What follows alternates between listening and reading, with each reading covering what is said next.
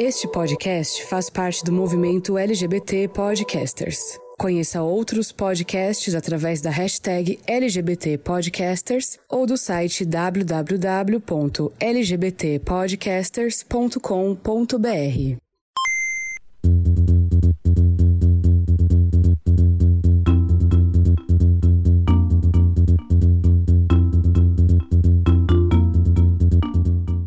Hello gamers! Como vocês estão? Vocês estão bem? Aqui tá tudo bem. Feliz ano novo, é começar de novo.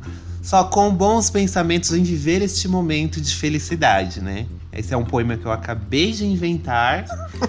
e nós estamos aqui em clima de festa, tomando o nosso Champanhe aqui, fazendo, cumprindo o distanciamento social. Senhor Tasmota, como está aí o seu fim de ano? Quais são os seus planos? Eu já tô com o bumbumzinho, né, de fora pra tomar a minha vacininha. Foi aprovada, então só vem. Bota, bota. Sabe aquele o meme? Insira o emoji do bota. Bota, bota com força. Mas sim, muito, muito augura, sempre benvenuta. Muito augura, por muito, muito tempo. E você, senhor Denis, quais são os seus planos para o New Year's Eve? Olha, não sei, gente, porque eu estou em meio a uma reforma aqui e eu passarei provavelmente essas festas nesta reforma. Então, coberta de cimento. Muito coberta de cimento, piso e argamassa. E um pouquinho de tinta no cabelo que é pra ficar fashion. Entendi. Você vai. Você faz a reforma da sua casa ouvindo Work From Home? Da Fifth Harmony? Ele fica observando os pedreiros igual as meninas lá, batendo martelo. E faz a performance com o pedreiro. É, claro que sim. Ai, parafusando o pneu. Só não faço mais porque eu mandei o pedreiro embora essa semana, então. Gente, nesta crise, você vai fazer o pedreiro passar fome. Ai, querida. A gente colhe o que planta, né? Nesse caso, o que constrói, né? Bom, gente, então vamos ao nosso ritualzinho padrão antes da gente iniciar aqui nosso especial de fim de ano. Que é falar o que vocês estão jogando neste momento, senhor Denis. Olha, eu terminei o Assassin's Creed essa semana, né? Fiz a review, tá lá no site, podem ler, por favor.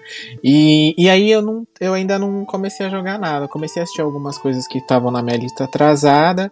É, mas provavelmente eu começarei entre hoje e amanhã a jogar um, um RPG de PlayStation 1 que chama Suicoden 2. Que ele já estava na minha lista já tem um tempinho. E aí vou aproveitar e vou começá-lo. Muito bonito. E você, Taz? Então, é, essa semana foi bem animada pra mim, né? Eu comentei antes sobre Plague. Até o momento que eu tava jogando naquela semana, o jogo ele tava meio lento, tava meio parado. E aí, tipo, do meio pro final, o jogo ele meio que dá engatada, assim, sabe?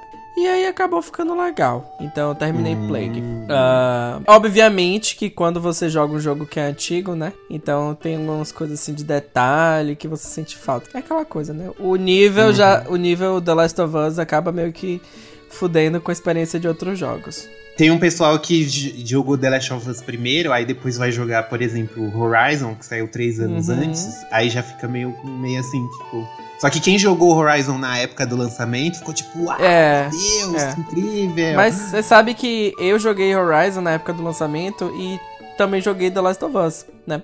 Então assim, eu joguei The Last of Us e depois eu joguei God of War e aí eu fui jogar Horizon.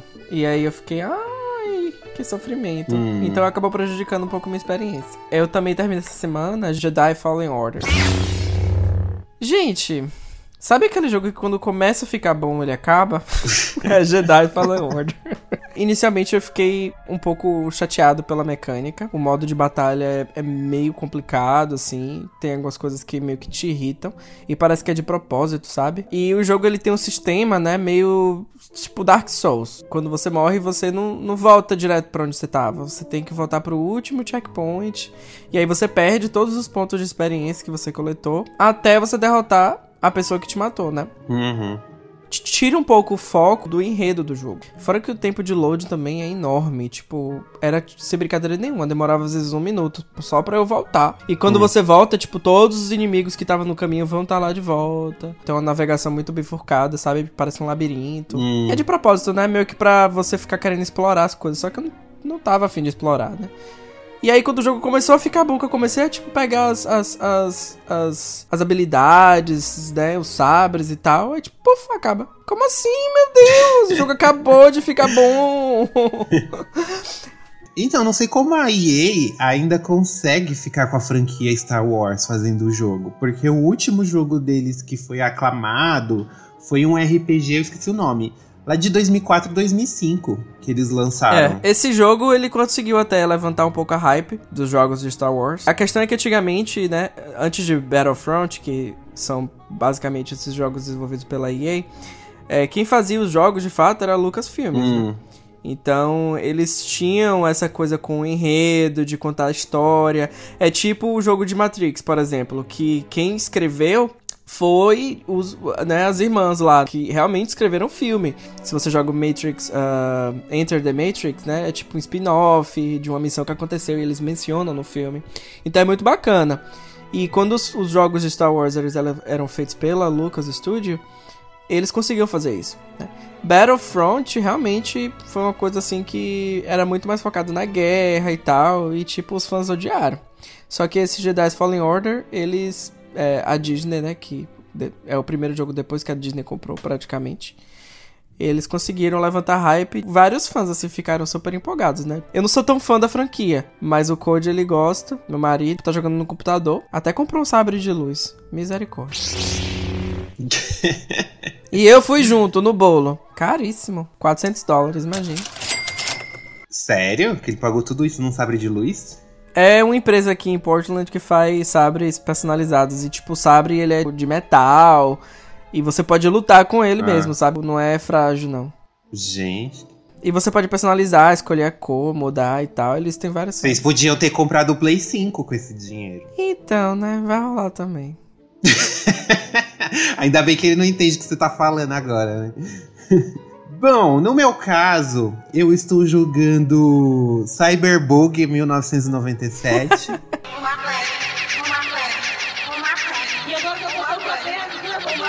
né? Que, que mudou o título após o lançamento. Sim, eu sou uma das vítimas que acabou jogando ele no PlayStation 4 base e sofreu no primeiro dia para poder apreciar, né, todo o trabalho que a CD Projekt colocou, porque tá muito mal otimizado para os consoles da geração anterior. E quem jogou no Play 5 e no, no PC conseguiu ter uma experiência muito melhor. Né? No momento desta gravação está rolando um grande debate, né? Gente pedindo reembolso porque o hype estava nas alturas, inclusive gente comprou na pré-venda, assim, tá, tá muito puto, né? Porque eu, não, eu realmente não sei o que se passou na cabeça dos manda-chuvas da, da empresa, né? Porque a maior base instalada não é de PlayStation 5, não é de Xbox Series X, é PlayStation 4 e Xbox One. Então essas deviam ser as versões mais caprichadas, porque é a maior base instalada, é onde o pessoal mais vai comprar para jogar. Tirando o PC, né? uhum. né? Que o PC não tem como competir, porque o pessoal consegue é, atualizar a configuração. É. Aí eu não entendo, eu, não, eu simplesmente não entendo como que essa, as versões são as versões mais relaxadas, assim, uhum. assim. Ficou zoado. Talvez eles quiseram. Abra... Foi a decisão de quem quis abraçar o mundo, que deu um passo maior que a perna, deixar o jogo muito grande, muito. É, nos gráficos muito atualizados e acabou não, não rodando da forma que deveria. Foi a equipe que não deu conta, falou alguém da equipe, o pessoal da equipe falou que dava conta e não deu. Tipo, de quem, quem culpar numa hora dessa? É, né? o estagiário, né? Não, não critico quem, quem está pedindo dinheiro de volta, acho que está em todo direito. Só que a gente, como gamers, que paga caro, jogo não é uma coisa barata, eu sempre falo, é uma coisa. É um privilégio comprar videogames, comprar jogos original hoje em dia. Todo mundo pagou 15 reais na hora Patati Patatá não apareceu. Eu acho que não só no Brasil, no exterior também, que eu sei que aí deu uma subidinha de preço no, nas coisas, nos jogos inclusive. E a gente tem que valorizar nosso dinheiro. Não dá mais pra gente aceitar um negócio que você lança e depois. Ah, e depois a gente arruma. Vai jogando aí, que a gente arruma depois. Não, o negócio tem que vir completo, tem que vir é. redondo. O show de patati patatá. Isso é uma injustiça, rapaz. O pata de patata falso pedindo 50 mil pra fazer, iludindo a cabeça das crianças. Queremos meu dinheiro. É. Queremos meu dinheiro. Foi bem assim, menino. Foi bem assim. Já que a gente já disse o que estamos jogando, já contamos aqui, já xingamos muito no Twitter, vale lembrar também que se você quiser mandar uma mensagem pra gente, fala, opinar sobre o podcast, siga a gente nas redes sociais, que é importante, vocês ajudam a gente no famoso engajamento. Então você pode é, seguir a gente no GameOverblog, tanto no Twitter, quanto no Facebook, quanto no Instagram, ou mandar um e-mail para contato arroba gameover.com.br. Então, sem mais delongas, bora começar a nossa edição especialíssima do GamerCast. Todas as edições são especialíssimas, mas essa é o quê? É em clima de Natal, em clima de Roberto Carlos descongelando para fazer seu especial. O melhor e o pior de 2020. Welcome to the GamerCast.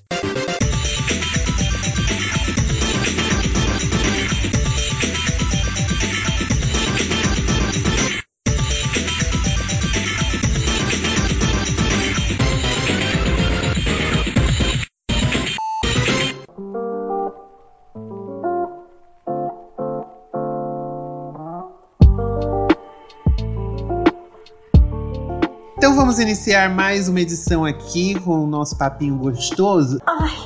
Consegue distinguir? E primeiramente a gente vai comentar o The Game Awards, né? Que é o nosso Oscar dos games aí. Que inclusive teve um joguinho maravilhoso que a gente tava apostando, inclusive na edição que a gente falou da prévia do- da premiação. A gente tava apostando muito. Bateu o recorde, levou sete prêmios, então a gente já pode tirar o elefante branco da sala. Falando sobre The Last of Us Parte 2. The Last of Us ganhou jogo do ano, melhor direção, melhor narrativa, melhor design de áudio. Ganharam também melhor performance, né? Tipo, atuação, que foi a, a Abby. Inovação e acessibilidade, né? Praticamente inventaram acessibilidade, reinventaram acessibilidade em jogos. Várias é, categorias, várias funcionalidades bacanas de acessibilidade. Ganharam também melhor jogo de ação e aventura. Eu achei que eles iam dar pra Ghost of Tsushima, ou talvez a Star Wars Jedi Fallen Order, mas acabaram levando também The Last of Us Parte 2. E vocês acharam que foi justo, que foi injusto? Eu achei bem merecido. Qual categoria você acha que devia ter ganhado e o The Last of Us não venceu? Eu acho que eles deviam ter ganhado melhor jogo mobile. Do quê? Que não, não venceu. Traz o caminhão dos prêmios aqui, a estante. Dá pro Neil Drunkmann levar pra casa? É, eu acho que um, que um que eles deviam ter ganho e não, não ganhou foi melhor direção de arte. Eu acho que The Last of Us Parte 2 Hum. tinha, teve uma direção de arte melhor do que Ghost of Tsushima. Na minha, né, humilde opinião. Mas, enfim, né? Ela que fique com o prêmio, o meu é zero. Eu li um artigo recentemente que me fez refletir em qual categoria ele não deveria vencer. Qual? Que é a de melhor direção. O Hum. pessoal tava é, escrevendo um artigo falando que um jogo Uhum. que ele é produzido é, Sim. em que os funcionários fiquem em condições precárias assim, de trabalho excessivo, é, não deveria ganhar o prêmio de melhor direção. E eu meio que concordo né, com, com, essa, com esse tipo de pensamento, porque essas, esse tipo de premiação dá muito prestígio para a pessoa. Tanto que o Neil Druckmann ele virou vice-presidente agora da Naughty Dog. Então, ele, ele, ele o cara, o cara ganhou ainda mais, mais destaque na mídia, vai ganhar mais dinheiro e tudo. E os funcionários também, mas tipo, a, a que ponto, né? A que sacrifício da saúde mental, de não ver nem os amigos, de trabalhar que nem um louco. Então eu acho que isso tem que ser revisto e tem que ser levado em conta, principalmente pelo pessoal do, do The Game Awards. Se houve crunch no. Que é essa, essa prática chamada de crunch, quando os funcionários de um, de desenvolvimento de um jogo, de um estúdio, são postos a, a horários de trabalho excessivo para poder sair um jogo perfeito.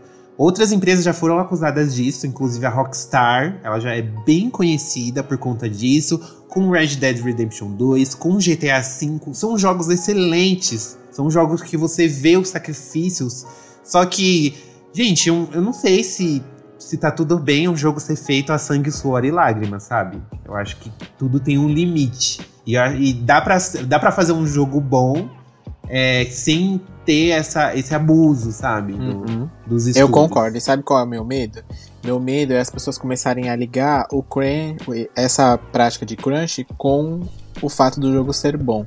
Porque, por exemplo, veja os exemplos Uhum. que você mesmo citou. Red Dead Redemption, The Last of Us, que ambos ganharam vários, vários prêmios na, quando estavam elegíveis, né? No caso, o Red Dead no ano passado e o The Last of Us agora esse ano. E os dois foram. E daí, será que como a gente falou, como você também disse, Heróis, perdão, o diretor também é enaltecido. E aí ele vai continuar com essa prática lá dentro. Porque agora ainda mais, Uhum, porque porque agora tá ele ainda dando é certo. Ou seja, ele vai colocar todo o resto da empresa pra trabalhar dessa forma. E aí será que não é meio culpa não, não tô dizendo que seja culpa porque ele ganhou o prêmio ou algo desse jeito, ou algo nesse sentido, mas ele foi de uma forma enaltecido, né? Por isso. Me- mesmo Ah, que sim, com indiretamente, certeza, e né, a- porque ninguém tá enaltecendo o crunch, estão enaltecendo a direção do jogo, mas pra haver esse jogo, durante ali a direção dele houve, né, a- essa questão em si, né? Então é, é uma coisa muito complexa da gente falar. E outra, ainda hoje, essa história de crunch ela é muito velada. Então, assim, também não tem como. Eu entendo por a parte da, do, da empresa também e, e também o pessoal do Game Awards, por exemplo, que ah, saiu um boato que houve o crunch tal, tal, tal. Ah, mas como que a gente faz agora? Não vai dar por conta desse boato? Nada oficial foi falado, a justiça não fez nada, ou seja, tipo, é meio. Não sei, é, é muito complicado isso aí. Eu acho que isso tá muito no início. Essa, essa, as pessoas precisam. é, diz- é, precisam falar mais sobre isso, precisam denunciar mais isso para que isso. Para que entre uma normalização lá nos países, em todos os países para isso. Por exemplo, lembro que uma época aí na CD Red também rolou essa conversa aí que os caras estavam ficando até muito mais tarde por conta do Cyberpunk, né? A gente viu que não resolveu muito, né? Mas coitados, né? É, Ah, eu nem culpo então, e aí você vê que o cara lá da, da CD Red falou que eles não iam. Tanto que ele alega que esse foi o motivo dos jogos ter sido adiado tantas vezes, porque ele não ia praticar isso com os funcionários dele, e que mesmo que o funcionário quisesse, e, e quando isso ocorreu do funcionário ficar mais e tal, ele aumentou a, a rentabilidade do funcionário, da, aquele que ficou e tal, porque tem uma lei lá que não pode, enfim, é, não, o funcionário não poderia e tal, mas mesmo assim é, é não deixa de ser, né? É bem aquela É. história, ah, faz uma ver- horinha extra que eu te pago, a- sei lá, te pago um valor X a mais. Não pode, né, gente? Não pode, não pode, né? É, ele ia até rolar uma bonificação se eles, dependendo da pontuação do jogo. Então, mas essa Metacritic. bonificação, Eles ela tem que recebem um bônus. independente desse crunch, né? Já começa por aí, né? Independente Hum, de Então, mas é um incentivo. Então, né? a, a própria cultura das empresas Sim. incentiva com dinheiro a pessoa a sacrificar. A vida. Ah, mas a pessoa tá fazendo porque ela quer. Gente, é, Não é. sei, às vezes a pessoa também não tem escolha. E se a pessoa não quiser? E aí, ela vai trabalhar onde? É, então, é exatamente o que eu tô falando. Precisa haver uma regulamentação, um órgão que monitore isso é, de forma geral, não só no, no videogame, no caso, né, na empre- nessas empresas, mas principalmente aí, que é onde, tá, onde a gente mais tá perto e tá vendo isso acontecer sempre, né? Precisa existir uma Uhum. regulamentação, uma norma, para que, né? É, tem que ver. É. Fica o alerta, fica o alerta pra, pra senhora Naughty Dog. Tem que ver, né? Eu acho que tem que ver. É, a gente sabe que é uma prática que já existe há muito tempo, mas está muito relacionado à cultura da empresa, né? Eu não vou mentir, é uma coisa normal na indústria criativa das pessoas terem essa mentalidade de na reta final você trabalhar mais, trabalhar final de semana, tipo, por exemplo, eu trabalho aqui nos Estados Unidos, tipo, na área de, de criação de aplicativo e tal, né? Que é mais uma parte criativa. Então, é bem comum, assim, quando tá pra lançar ou quando tá pra fazer, tipo, uma apresentação, a gente trabalha final de semana, a gente vai até um pouco mais tarde. Eu já fui dormir duas, três da manhã e tal, mas assim, não é uma coisa, não é, uma- não é habitual, né? Eu acho que vale a pena investigar e ver se é uma prática que realmente é desse tipo, se é uma coisa que é incentivada na empresa, que é glorificada, né? Essa coisa de ficar até mais tarde. E é isso. Acho que tem que ver. Resumindo, Tem que tem ver. que Tem que ver. ver, né? Tem que ver. Sim. Tem que amadurecer mais, assim, sabe? Pra gente ter uma conversa sólida. Eu acho que as pessoas, como o Denis falou, tem que se posicionar, tem que investigar, né? De- Não, os jogadores, os jogadores têm que cobrar isso. É, também, exatamente. né? Ficar de Sim, olho, porque o sim. jogador não presta atenção nisso. O jogador tá só lá reclamando que o cheeseburger dele tá flutuando. O cheeseburger do NPC tá flutuando ali, ó, não coisa. Eu quero que arrume. Sim. E, e o jogador não presta, não, pre- não se atenta a essas coisas que, tipo, é foda. É. Tem- a gente tem que, como jogadores, como consumidores, a gente tem que ver se a empresa está colocando os funcio- tá, tá com seus funcionários com condições dignas de trabalho. Por isso que a gente fica o alerta aí pra gente prestar Uhum. atenção. Esse cachorro safado. É o cachorro safado. É, eu ia comentar que de Final Fantasy levou dois prêmios, senhor Denis. Você acha que foi merecido? Melhor trilha sonora e melhor RPG pro Final Fantasy VII Remake. Sim, gente, por favor, né? Até porque, vamos comentar aqui rapidinho, né? Melhor RPG.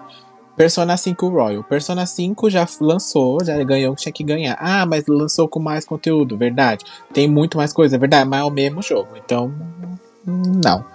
Yakuza Like a Dragon. Ok, eles mudaram o jogo bastante, a franquia, pra, pra puxar mais pra um RPG. Mas ainda não.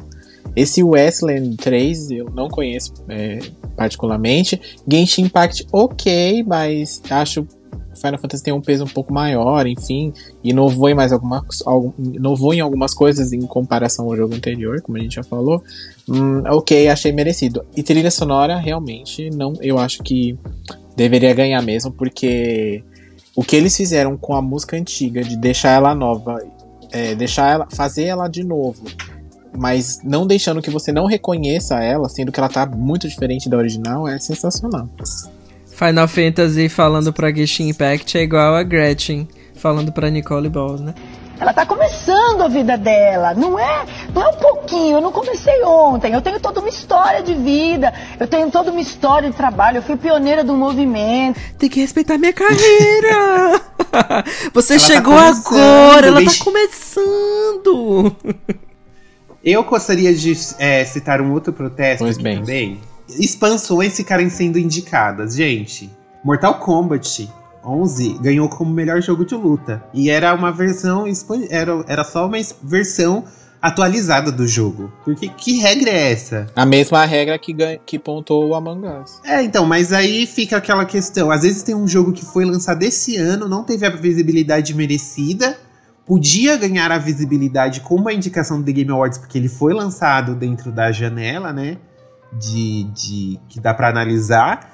E, e aí não ganha, sabe? Fica na mesmice. Street Fighter V tava concorrendo. Não, Uhum. Street Fighter Street V Fighter é, V. é, é de doer. É de doer. Gente, como assim? Que que é isso? Que isso, The Game Sabe o que eu acho que. Sabe que, Que eu isso? acho que isso, que isso daqui me, tá me parecendo? Cota. Tudo marmelada, tudo cotada já. São escolhidos do cotado. Cota da empresa. Ah, É. mas não vai ter nenhum jogo de luta da Capcom. Ou não vai ter nenhum jogo da Capcom indicado. Ah, Bota aqui o meu é. dinheiro. Vou lá e te dou aqui um patrocínio aqui, ó. Eu, Capcom. Vem cá, mocinho do Game Awards. Vou te dar um dinheiro aqui. Você enfia o meu jogo em algum lugar. Aí, ó, Uhum. tem essa versão que eu lancei esse ano, ó. Dá pra colocar aí. Até porque, se você tirar o Mortal Kombat e o Street Fighter dessa lista, olha os jogos que sobram. Não desmerecendo, mas são jogos que não iriam ganhar, tipo, de qualquer forma. se eles são lançados dentro do, desse ano, é o que tem. Eu acho que eles, eles eu acho que eles deveriam seguir tipo o Oscar, Uhum. sabe? Que é pega aqueles filmes que foram que foram lançados dentro do- daquele ano. Acho que tem que rever isso daí, hein? Dona MTV. E o Among Us? O que é que você acha? Among Us foi uma surpresa, assim, ó. Tombou. Genshin Impact teve um investimento de não sei quantos milhões de dólares. Acho que foi 100 mais de 100 milhões de dólares que a empresa investiu nele. E nas duas categorias que ele mais, ele, ele mais tinha chance de ganhar, que era jogo mobile, né? Porque o visual continua lindo no Uhum, celular. Sim. Aí o, o Among Us pegou e tombou o, jogo de 130 milhões de, de dólares como o melhor jogo mobile, gente. O jogo feito no beco. E aí? Não acho. E não aí? é justo. É. Você achou que não foi justo? Claro que não, gente. É a mesma história do Mortal Kombat. O jogo é de 2018. é. Critérios, cadê os critérios, né? A gente teria que dar uma olhada nas regras pra ver por que, que ele se encaixou no- na premiação esse ano. A não ser que ele esteja falando o jogo que as pessoas jogaram em 2020. Aí ok, né? Porque o Among Us até então ninguém É, nem deve jogava, ser né? esse. É, ele só existe a partir do ponto que ele se torna conhecido? Será que é isso, então? Ah, é isso aí. Fica esse questionamento. É, então. Eu fico meio na em cima do muro, porque eu entendo que é muito difícil para jogos independentes, tipo Among Us, terem visibilidade, né? Então, quando o jogo é lançado, ele realmente é lançado num oceano de jogos e acaba não tendo tanta visibilidade, né? E aí, sei lá, Uhum. se dois, três anos depois eles têm uma puta visibilidade e eles resolvem colocar ele na, no Game Awards, é meio que uma reparação, assim, né? Eu, eu vejo mais como uma reparação. Quando se trata de um jogo pequeno, de uma categoria, né, de um, um estúdio independente e tal. Mas enfim, né, é aquela coisa, quando você abre uma brecha pra um, você tem que abrir pra todo mundo. então, Pois é. a partir daí começa a virar bololô, né? E o melhor mu- multiplayer? Vocês acham que ele mereceu? Concorrendo com Animal Crossing, Call of Duty, Fall Guys e Valorant. Então, Eu achei que o, o Fall Guys ia ganhar. Eu achei que É, até seria um pouco, entre aspas, mais merecido, assim. Não desmerecendo a galera que fez o Among Us, enfim. Mas eu não sei. Por- até porque ma- Animal Crossing não deveria vencer por multiplayer mesmo, porque não acho que nem é o foco É. deles nesse, nesse sentido. Valorant pode ser também, que é um jogo bem famoso e tal. Mas é aquilo que a gente fala. Se ele não tivesse. é, enfim, não sei. É difícil. É, Fall Guys coloca 60 É, então, gente, aonde que, aonde cenário? que, aonde 60. que você tem um jogo igual ao Fall Guys? Ok, que você também hoje em dia não tem um jogo igual ao Among Us. São jogos bem únicos, assim.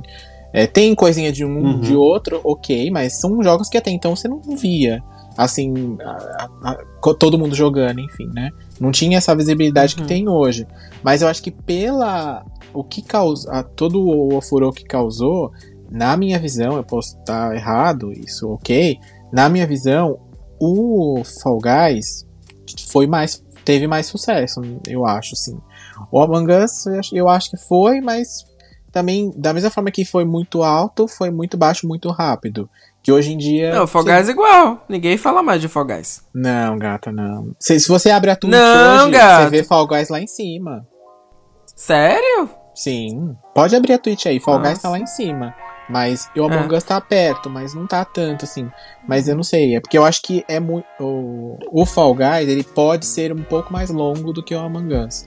Pode ter uma vida, uma vida Eu útil acho que mais sim. longa, Eles, se acha? eles souberem aproveitar, eu acho que sim. A questão é só que é aquela coisa Fortnite da vida. Todo mês eu tenho que ter uma coisa nova, senão as pessoas É. param. Aí as pessoas E perdem o missão. entusiasmo e aí vai perdendo jogador. E aí o que, que eles fizeram? Em novembro lançou lá o. Não, outubro lançou o, o passe temporada, né? A segunda E temporada. agora em dezembro vai segunda a segunda. temporada. Eu acho que eles têm que diminuir ainda mais um pouco, talvez. Porque. A janela, né? É, eles, e eles ganharam bastante dinheiro e dá pra, né? Uhum. Dá pra investir Sim, aí. sim. É. E o que vocês acham de remakes ganharem Ai, prêmio? gente, vamos pular essa parte. Que nem de melhor jogo de esporte foi o Tony Hawk. Pro Skater, que é o remake do Mas aí, se ele não ganhasse, a mesma regra valeria pelo Final Fantasy. Ele também não poderia nem concorrer. Eu acho que vale, eu acho que vale. É, eu acho que não tem problema não, porque o jogo, o jogo tá sendo É, eu acho que quando é tá remaster, aí é embaçado. Aí é embaçado. Você pegar o mesmo jogo, É. colocar ali uma resolução maior e subir Um filtro e, no e ganhar. Aí, aí eu acho embaçado. Agora, como é remake, a pessoa refez o jogo, no caso do Tony Hawk e do Final Fantasy também, ela refez o jogo do zero ali, não usou, pra, não usou nada do, do jogo original. Então é um jogo novo. Por mais que a história e a coisa chega, seja igual ao antigo, mas eu acho que nesse caso vale. Agora, botar a remaster aí pra ganhar, aí já é, é cachorrada já, né? Hum. Já pensou se Prince of Persia, Ai, Prince of Jesus. Persia Remake ganha? Chacota. Ele parece um remaster do jogo original. Chacota. Eu queria, eu queria abrir um outro parênteses aqui por melhor é, Games for Impact, que é uma categoria de jogos que tem uma mensagem social, uma crítica social importante pra falar. Tell Me Why, da Don't Know Entertainment, levou o prêmio. É um jogo com um protagonista transexual, fala sobre ser uma pessoa trans, aborda o assunto de maneira delicada, foi feito com profissionais da área que, que ajudam pessoas, né? Que pessoas trans a se aceitarem. E é um jogo que, nesse quesito, eu acho que foi bem merecido. Que ele realmente tratou do assunto de uma forma muito delicada, muito bonitinha. E que realmente mostra para as pessoas é, o, o, preconceito né, que pessoas trans sofrem. Muito mais do que ser um homem gay cisgênero. Só que o jogo é ruim, gente. Eu acho que ele não ganharia em outra categoria, não. Ele, a mecânica dele é muito limitada. A história também é, é, é apesar da abordagem trans ser muito boa, o enredo como um todo, para me manter preso ali no mistério. Eu descobri o mistério antes de acabar, o mistério todo do jogo. Ai, nossa, você é um gênio. Não, gente, é que tá muito na cara, porque tem pouco personagem. Então, aquele mistério todo que eles criam dentro do, do gameplay, você tira de letra. Quando você fala, ah, é esse aqui que sobrou. É ele, tem que ser ele. Sabe? Você é, vai, tipo, por. É jogo de detetive? Não, ele é. Ele é tipo Life is Strange, assim. Você vai acompanhando o enredo, mas aí tem um mistério na história e os dois irmãos. Porque, assim, a história é. O, a mãe dos meninos morrem. É, são irmãs gêmeas, né? Que são irmãos gêmeos. Aí a mãe deles morre. Aí os gêmeos são separados. E o menino trans, ele é criado, tipo, num internato. E a menina é, é adotada pelo, pelo policial que atendeu a ocorrência. Aí, aí eles se juntam, depois de adultos, para vender a casa onde eles moravam. Só que eles ficam, meu, o que, que aconteceu naquela noite que a nossa mãe morreu? Aí fica esse mistério, né? Por que, que a mãe deles morreu? Como que foi? O que aconteceu? Quem é o pai deles? Aí tem esses mistérios. Só que esses mistérios a gente resolve muito fácil, sabe? Antes da história acabar, não tem aquele choque. Você fala, meu Deus, uma história super bem trabalhada. É bem clichê nesse sentido. É isso que eu não curti muito. Mas na categoria em que ele foi indicado, realmente ele, ele foi merecido. Foi merecido. É uma categoria de que você falou o quê? Impacto social? É o quê? É, jogos, jogos de impacto, que tem mensagem social. Ah, eu acho que The Last of Us devia ter ganho essa também, hein, gato. Ai, bicha, sai dessa. Fala de transfobia, homofobia. O The Last of Us tem é, representatividade também LGBT dentro da história, mas, a, mas não é o foco da história em si. Nesse caso, a transexualidade do Tyler, que é o personagem, é o plot principal, entendeu? Que causa todo o, a confusão, todo desenrola o enredo por causa disso. Entendi. Vamos falar do troféu framboesa? Ah, meu Deus. Sim. Qual foi o jogo que vocês assim se decepcionaram, que vocês não querem mais ver pintados de ouro na frente de vocês? O jogo para mim de 2020 que foi o maior o maior flop assim de, de crítica e tudo Gente, é Resident Evil 3.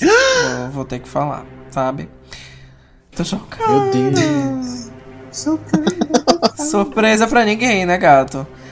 Porque, gente, é, eu acho que Resident Evil 3 ele tinha tudo para dar certo. Ele tinha a faca e o queijo na mão. Sabe aquela coisa assim que, tipo, você poderia fazer o jogo de olho fechado, ele, se você fizesse a mesma receita do Resident Evil 2, ele seria perfeito, seria magnânimo, assim, tipo, pá!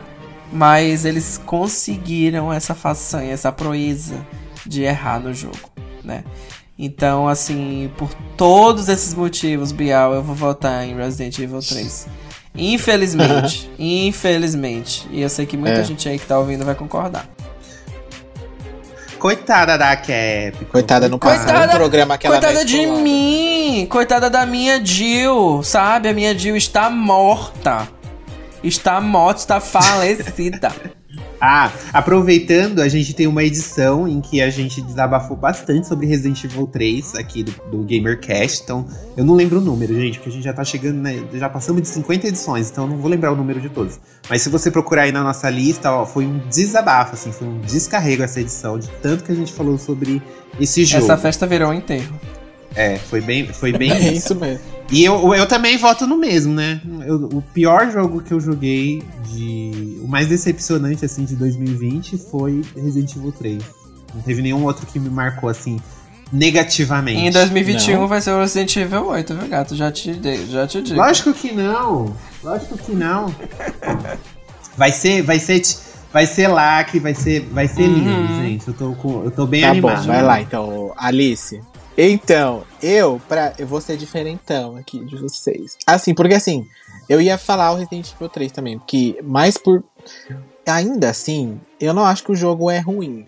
Ele só decepciona, porque é o que o Tarsi falou, eles poderiam ter simplesmente copiado a fórmula do 2 Remake e feito no 3 Remake. Não, foi dar pra uma outra empresa fazer e sei lá o que, que esses caras tinham na cabeça.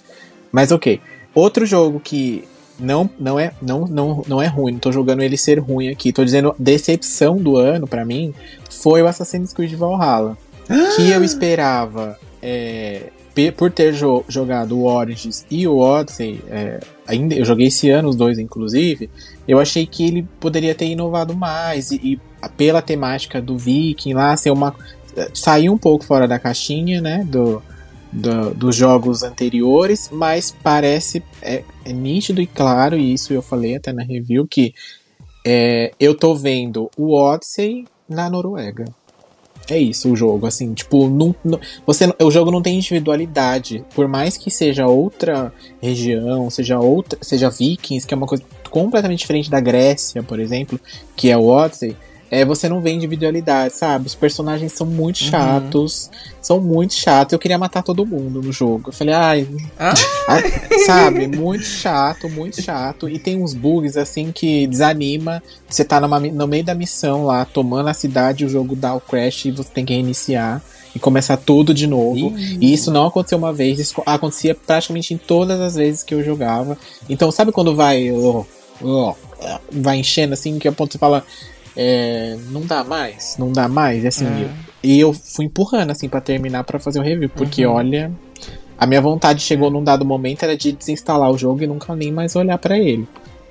É triste quando acontece isso. Você foi sabe? até jogar o Odyssey depois pra desestressar. É, então, eu tô baixando É o. Odyssey pra eu terminar ele, porque não tinha acabado, tinha mais coisas pra fazer. enfim. Sabe qual é a pior coisa pra mim quando a gente tá jogando o jogo? É quando a gente tá jogando o jogo e a gente pensa assim, nossa, isso aqui podia ser tão melhor. Nossa, isso aqui devia ser assim. Nossa, isso aqui devia ser assado. Pra mim, isso é a pior coisa, sabe? Uhum. É quando você vê o potencial no, na- nas pequenas coisas. Desperdiçado. E... Uhum. Desperdiçado, oportunidade desperdiçada, né? Como você falou, tipo, porra, é, tá tão genérico, tá tão superficial, cadê a profundidade, cadê, sabe? Pare... Podia ser qualquer lugar, podia ser qualquer jogo, sabe? Tipo, isso pra mim é muito broxante, assim. Quando você. Podia ser Vikings o jogo, que tava bom também, sabe? Também ia dar. P- Podia ser o jogo do Vikings, podia ser um jogo da série do Viking, porque não, não tem uma coisa que se fala, ah, realmente é um Assassin's Creed. Não tem É substância. um Assassin's Creed de peso, assim, sabe?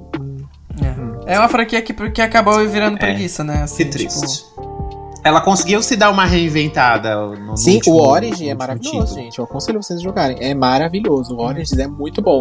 O eu Odyssey já tem, Xbox, mas. já tem vários problemas. O Odyssey tem vários problemas, vários, assim, de campanha arrastada que chega a dar sono.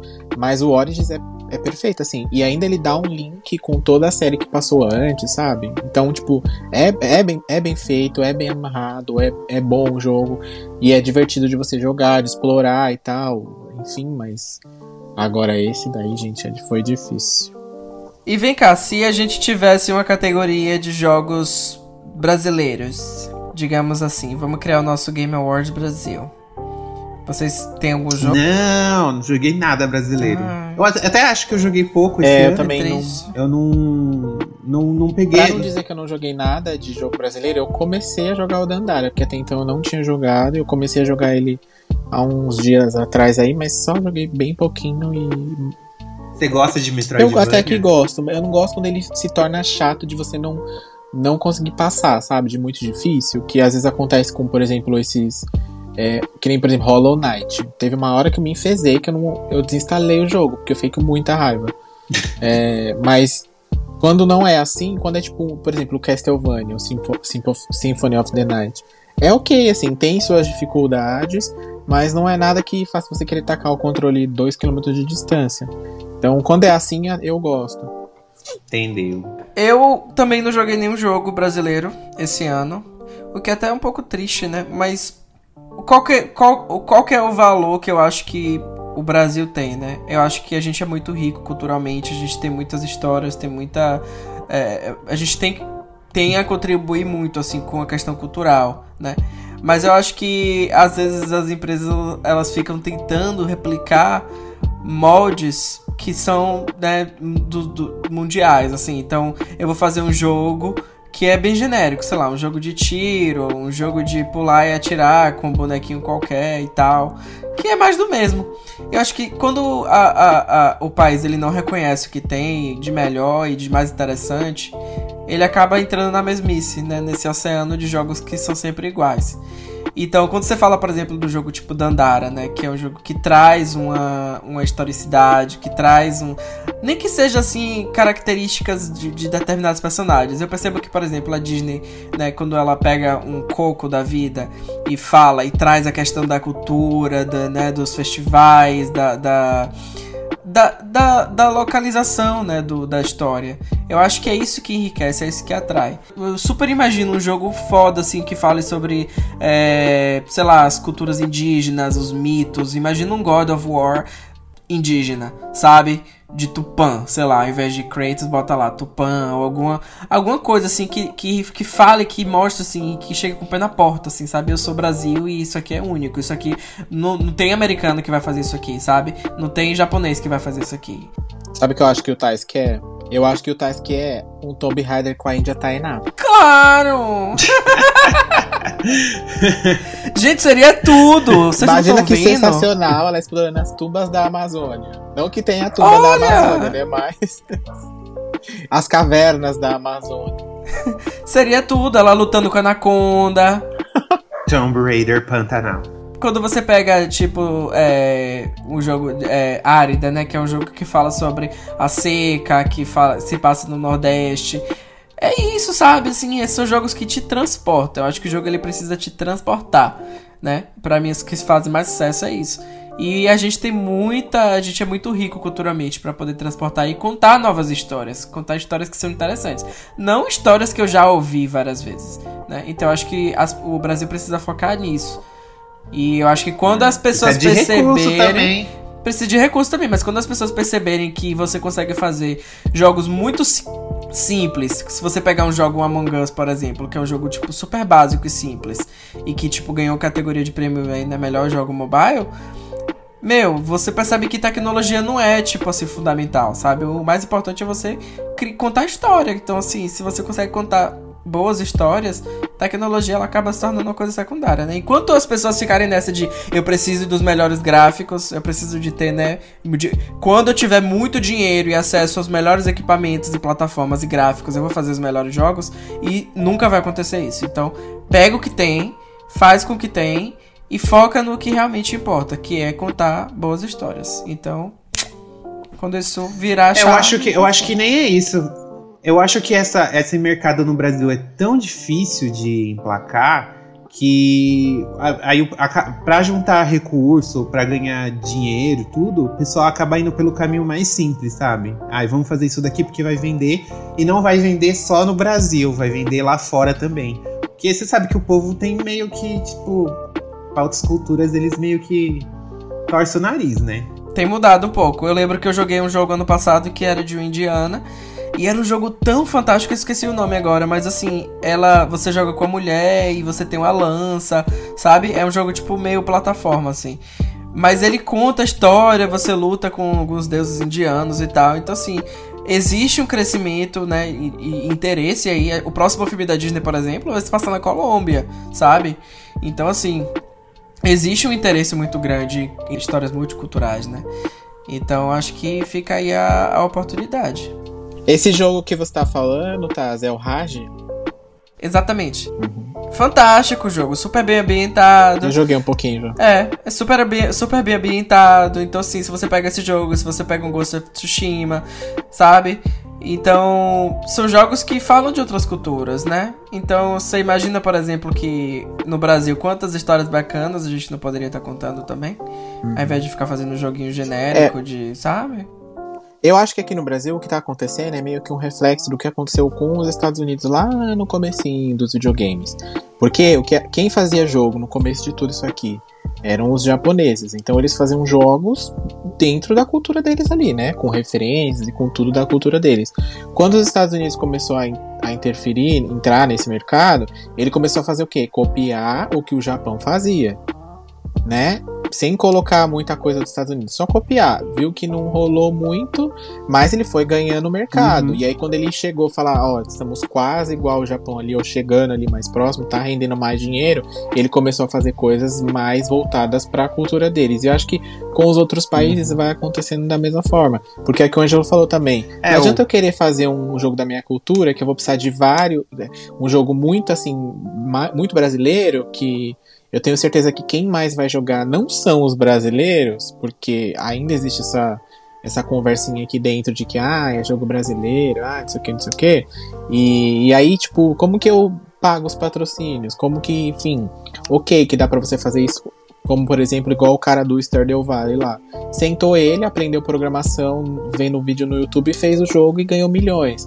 Mas não é todo mundo também que é predisposto a ter esse, esse tempo e esse, esse conhecimento, né, para fazer, enfim. Então, às vezes, às vezes o que o cara faz é, vamos fazer um genérico aqui, a gente junta o dinheiro do, do, do, do que o genérico arrecadou e aí a gente faz um, uma coisa mais conceitual que, teoricamente, eu acho que quem faz jogo aqui no Brasil quer fazer jogo assim.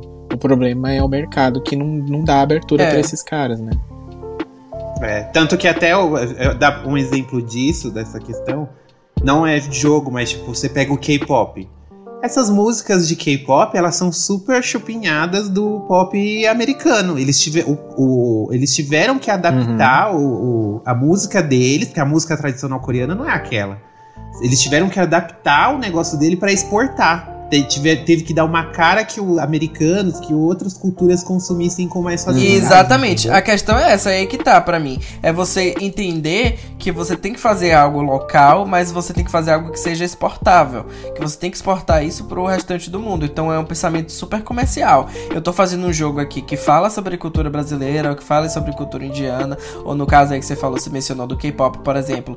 Se você perceber, o nome das bandas são todos em inglês, é Blackpink, é 21. Por quê? Porque eles querem, eles pensam na exportabilidade, eles pensam de na, pessoa americana que vai consumir esse tipo de produto, né? Então as letras eles têm termos em inglês, é metade em inglês, metade em coreano, justamente para ter esse tipo de, de vendabilidade. E aí é, é, é, a questão do pensamento estratégico. Você pode e você deve fazer um jogo que tem essa coisa da autenticidade, mas você tem que ao mesmo tempo mirar no mercado internacional. Então você tem que fazer um jogo que seja é, consumível. Você não pode fazer algo que só vai ser consumido pelo brasileiro. Até porque, gato, se você né, ficar focando aí o que, que vai consumir no Brasil, você vai morrer de fome. Né? É, tem que ver. Tem que ver, né? Então.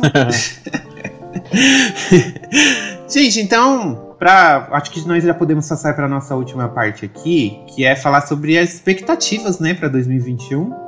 Quais joguinhos vocês estão mais aguardando para 2021? O que, que vocês querem jogar no que vem depois da vacina? Não, para jogar não precisa da vacina, né, gato? Ah, precisa. Porque vai que você vai chamar o crush. O crush tá lá na é. aglomeração. Então, gente, eu vou falar do meu. É... Eu tô bem animado pra. pro próximo God of War. God of War é, Ragnarok, que tá aí previsto para ser lançado em 2021. Tem muita pouca coisa divulgada sobre o jogo. A gente sabe que. Tem muita pouca coisa, provável... não, tem nada, né? Eles divulgaram.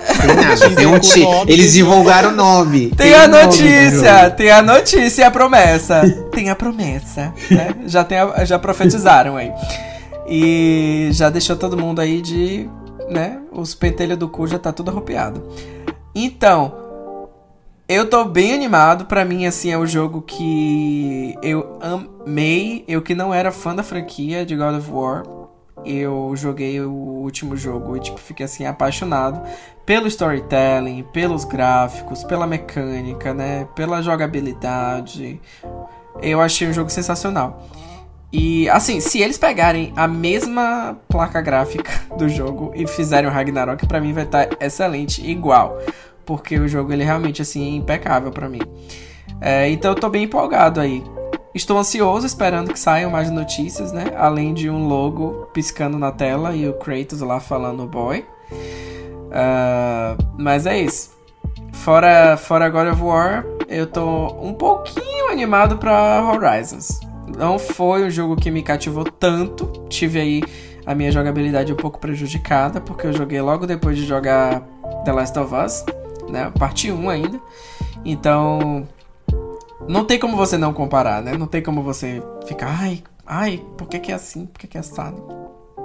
Mas o 2 promete, o 2 parece aí que vai vai é, resolver vários defeitinhos e problemáticas que o primeiro teve e ampliar mais, né? Exploração, possibilidades, o, o próprio mundo de fato, né? Você poder aí ir para outros lugares. Vamos ver, né? Tem que ver. Mas tá, tá promessa. Vamos ver, né? Promessa de felicidade.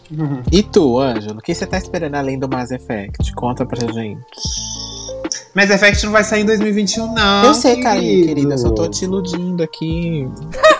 Ah, não, já tô, eu já tô com o pé no chão mesmo. Ah, já, porque eles anunciam. A BioWare sempre faz isso. Ela, ela lança um teaser e fala: olha, a gente tá fazendo. Aí só daqui 5, 6 anos que o jogo É, sai. tanto que o primeiro teaser do Dragon Age saiu tem dois anos já. E agora, ele- ao invés de eles falarem É. sobre o jogo, eles fizeram o quê?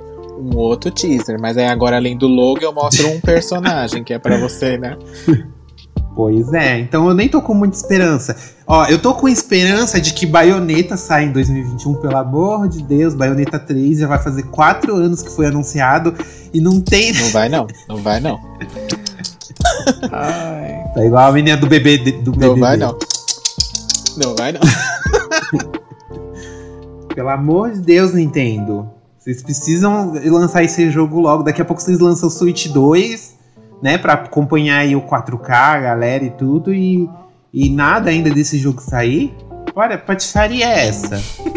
eu tô ansioso pra jogar Resident Evil 8, porque eu amo essa franquia. Ai. E É masoquista. eu não estou. é, eu não tô assim. A Capcom ela, ela tá com essa coisa de enganar, de jogar um negócio como se fosse algo diferente, como se fosse um- algo místico, que nem ela fez com Resident Evil 7. E aí quando você vai ver, tudo é conectado ali com a franquia, tem ligação, é, faz sentido dentro daquele universo, pelo menos na série numerada. E eu acho que. Eu, eu tô super animado pra ver o Chris de vilão. Tá rolando boatos de que vai ser o último jogo do, de Chris, né? Porque Chris já tá com mais de 50 anos. Ou ele se aposenta, ou ele morre nesse jogo. Eu quero ver se a Capcom vai ter culhão de matar um protagonista. Coisa que ela nunca fez. Vai Nada, não. ele vai tomar um antivírus, gato. Vai ficar com 20 anos de idade. A boato que ele é o lobisomem do jogo. Então, será? Não sei. E outro jogo que eu tô super animado é Ghostwire Tokyo. Por quê? Ghostwire Hum. Tokyo é do Shinji Mikami. Bem lembrado. Criador de Resident Evil. Criador daquela delícia chamada The Evil Within. Você já jogou, Taz, The Evil Within? Não. Menino, olha, o 1, ele é bem parecido com Resident Evil 4. Então você joga assim, você faz, você fala meh, meh. Mas o 2, o 2 é sensacional. A história é maravilhosa, a jogabilidade é muito boa. Aquele jogo que te, aquela trama de terror que te prende, que você quer resolver o mistério, você quer entender o que aconteceu. O último boss é muito legal. Gen- Gente, é tudo, tudo. The Evil Within 2, maravilhoso, um dos melhores jogos de 2016. Hum, vou jogar no E, YouTube. Inclusive, ele podia fazer o 3, né? Ele podia ter feito o 3 em vez desse Ghostwire. Mas, né, tudo que vem que tem ali a mão do Mikami, gente, é uma coisa assim que, que a gente tem que virar nossos olhos, a gente tem que se atentar. Uhum, concordo. Eu tô animada pra jogar Kena, Bridge of Spirits, que eu achei bem fofinho Ai, também. sim. Foi anunciado pro, pro PlayStation 5. E é isso, gente. Eu acho que não tem nenhum outro jogo, não, que me chamou muita atenção pra 2021, além desses, não. Hum, muito bem. Eu fiz uma listinha aqui com os joguinhos que vão me falir o ano que vem. Aí eu separei aqui numa, numa listinha dois que possivelmente não saia o ano que vem, mas eles estão aqui para mencionarmos ele. Um é o Bayonetta 3, inclusive, que a gente sabe que não vai sair, mas quem sabe assim uma data, né? Pelo menos, para animar. Quem sabe É, assim, pelo menos uma saber. foto da baioneta, né? Porque só o nome dela É, um close. bom, né? É. Tá igual o Kratos, foi só o a logo. mesma coisa. Mas o Kratos deu uma data pra sim. gente, né? A mesma coisa do, do, do Bayonetta seria o Metroid, que também anunciaram lá Ai, o menina, nome dele esqueci. e morreu. No- é tabu dentro da Metroid Nintendo. Prime 4. Quem falar, quem falar de Metroid lá é demitido na hora. Eu fiquei sabendo, me ligaram. né? Então, assim, tá aqui na esperança, na lista da esperança esse aqui. É. Agora É que eu vou que morre, querer, né? é, que eu vou querer jogar mesmo, assim, que tô esperando, é o God of War também, como vocês comentaram. É o Final Fantasy novo, apesar de ter Devil May Cryzado demais ali, ok, mas vou jogar, não tem jeito, é a mesma coisa... Uhum. Far Cry 6? Hã? Far Cry Não, é 6? porque o- esse Final Fantasy, quem tá fazendo ele, além do, do pessoal lá da Square, veio um menino, veio um ca... menino é ótimo, né? Veio um, O menino, aquele menino aquele ali. menino, sabe? Aquele ali, ele veio pra cá, gente. Tá lá na. É o Tiririca? Isso, ele mesmo. Ele tá lá na Square. e quem tá lá na Square é o, é o, o programador que fez o Devil May Cry, o 4 e o 5, se eu não me engano. E ele fazia. Ele que é o designer das lutas, do gameplay. Então o Final Fantasy tá muito chupinhado, assim, Devil May Cry, sabe? Ah, sim. Ah, eu quero jogar Final Fantasy XV Então, também. tá aqui na minha Sou lista. super fã da série, mas eu joguei o É o 16. 16, desculpa. É, 16, o que já o 15 saiu. eu já joguei. Agora que não é mais batalha de turno, eu jogo tudo. Mass Effect tá programado pra sair em 2021, viu? Vai sair em A 2021 o remaster da trilogia. Ah, o Legendary Fa- sair o Edition. remaster. É, Legendary Edition. Inclusive, eu recomendo muito que as senhoras joguem. Quando sair, É vou muito jogar. maravilhoso essa dar uma trilogia. segunda chance. Jogue, jogue, jogue. Dessa vez Vou, vira. vou comentar tudo com vocês. Quem sabe dessa vez vira. Outro joguinho que eu tô esperando aqui, gente, é o Scarlet Nexus, que é um joguinho da Bandai Namco, que é, é parecido com o Hero Warrior, sabe? Joguinho que 50 Sei. inimigos na tela, enfim, mas tem uma história boa e pra, é, pelo que a gente andou reparando. E também o Persona Strikers, que é a mesma coisa do Scarlet Nexus, é uma versão do Persona 5, só que em Musou, né? Que é esses joguinhos que você mata 50 inimigos, ou hordas e hordas infinitas de inimigos. Mas esse do Persona, por exemplo, ele tem muita coisa do Persona 5 de estilo, de jogabilidade que tem no, no jogo original que chamou bastante atenção. Parece que tá bem diferente, eles vão colocar umas mecânicas bem legais. Tô esperando também. Sai já em fevereiro, então pode ser que já entre o ano rasgando a minha carteira. 2021 parece aí tem grandes promessas, né? Tem uns jogos que a gente não Grandes vai comentar, né? Tipo Hogwarts Legacy. Ai, não. Tá proibido, Não. né? Mencionar Tá esse proibido, jogo. cancelado. Qualquer coisa relacionada a essa mulher está cancelado. Vocês estão me entendendo? Qualquer coisa relacionada a essa transfóbica. É, tem umas franquias assim que eu fico meio. Assim, eu, eu, eu não entendo como que em 2021 vai sair um jogo de Senhor dos Anéis, por exemplo. Tá programado pra sair. ah, filho, isso daí é igual Star Wars, vai ficar pra sempre. É, né? Mas tem a coisa do timing, né? Porque Star Wars aí, se você ver, tem filme novo, tem parque da Disney que vai ser aberto, então tem todo um hype assim de Star Wars, né? Esse revival. Mas assim, Senhor dos Anéis, tipo, não é nem o Hobbit. Mas aqueles sombras de. Aqueles sombras de Mordor, é, Shadows of Mordor, esses jogos aí é tudo baseado no, é no mesmo Uhum. universo de Senhor dos Anéis. Tá saindo o jogo. Tá saindo, eu acho que é até sequência desse, se eu não me engano. Esse novo. É, o novo que vai sair é Gollum, né? Então provavelmente vai contar aí a história de Smeagol e tal. É, Ah, não, esse é bem, esse é bem focado mesmo no, na questão dos livros, né? Olha, saiu um jogo que a gente nunca vai jogar aqui, ó. Out... Vai sair o ano que vem, Outlast. Outlast. Esse aí Eu eu, vou jogar no YouTube. Esse aí eu É. vou jogar no YouTube como todos os outros. Exatamente. eu não consigo jogar esse jogo, eu só jogo no YouTube. Não, Eu adoro ver os streamers pulando de susto. Nem me arrisco. Hitman é um jogo também que eu não gosto muito, essa coisa de stealth. Mas tá aí, né? Quem gosta, joga.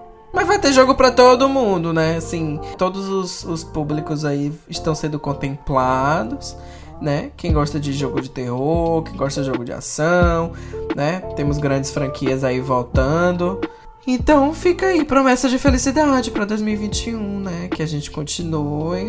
É, quero só fazer um adendo aqui, que jogar as pessoas que gostam de jogar multiplayer de hordas infinitas, seja ela zumbi, seja ela pessoa, seja ela qualquer coisa, tá tá com toba cheio de jogo, né? Porque É. nesse Game Awards aí, esse foi só o que mostrou, né, praticamente. Só É. teve jogo praticamente multiplayer, online, 4, 5 jogadores, com horda de inimigo, com zumbi ou com. com ou matar enfim, é o que mais tem, né, gente? Assim, eu não sei aonde isso vai parar. Porque daqui a pouco você tem mais jogo do que pessoa pra jogar. E. Ah, não sei, eu acho que tá meio que saturando também, viu? Esses jogos assim de. de É. Daqui a pouco passa essa moda, né, de Survivor, que você pode ser vilão e você pode ser o, o- o mocinho ao mesmo tempo. É, né? então, Tipo, ou então aquele, ah, quatro jogadores, cada um com a sua habilidade. E você Não e é seus infectado. amigos. Ah, que sono. É, tipo Dead by Daylight, né? É, É. muito sono. Mas é isso que dá, é isso que gera, porque se você é, é- é- se você pensar, por exemplo, que eles fazem jogos onde as pessoas gostem de jogar e também gostem de assistir, né? Os streamers jogando e poder Sim. jogar com a família e com os amigos. Então é a tendência cada vez mais a gente ter esses jogos multiplayer mesmo, né? Mas ninguém tá ansioso pra jogar aqui o jogo do Vin Diesel? Ai, super! Ai, nossa! Vin Diesel com Adoro! dinossauro, gente. Eu achei o. Gente, Achei assim, achei assim, olha. é, olha. Eu achei tudo. Achei tudo, né? Pra quem queria Dino Crisis, gato. Nesse Tá, aí. tá né? quase. É, cê, que Tá quase. pediu Dino Crisis e tomou Ark 2. Virou no Dino Crisis e recebeu um Ark 2. Ai, caralho.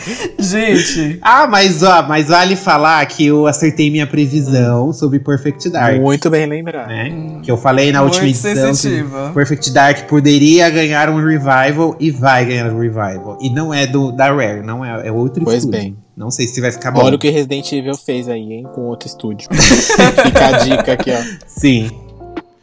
É, mas nem sempre, nem sempre fica Não, não, ruim. até né, porque o gente? segundo Do King é da Kong, ó. Rare. A, se- a segunda a se- do King Kong foi pra outro estúdio, não é da Rare, continua muito bom. Se foi pro estúdio que a Então, pessoa tá gosta bem. do jogo, ok, já é meio caminho andado. É. Sim. Ai, gente, mas jogo com ator é sempre aquela coisa, né? Não sei, Cyberpunk tá aí com Keanu Reeves, né? Ai, meu Deus, fica sempre aquela coisa estranha, né? A expressão facial, o É, mapeamento. Não, ainda não tá nesse Enfim, nível, né? não, eu acho. Não, fora que Ark é um jogo que é em primeira pessoa. E não, é- não, não é aquilo que o trailer mostrou, né? Tipo, é survival. Ark é em primeira pessoa? Ark é primeira pessoa.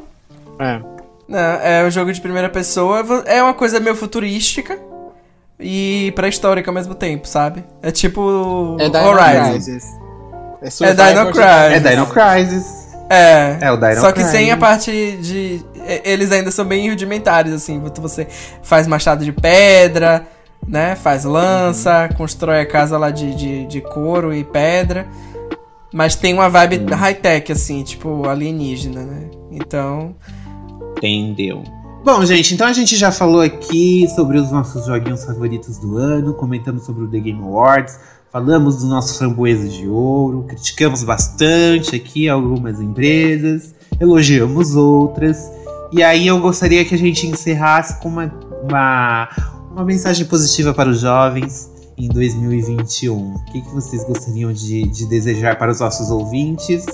para as pessoas que, que acompanharam o GamerCast aqui nessa, na melhor fase.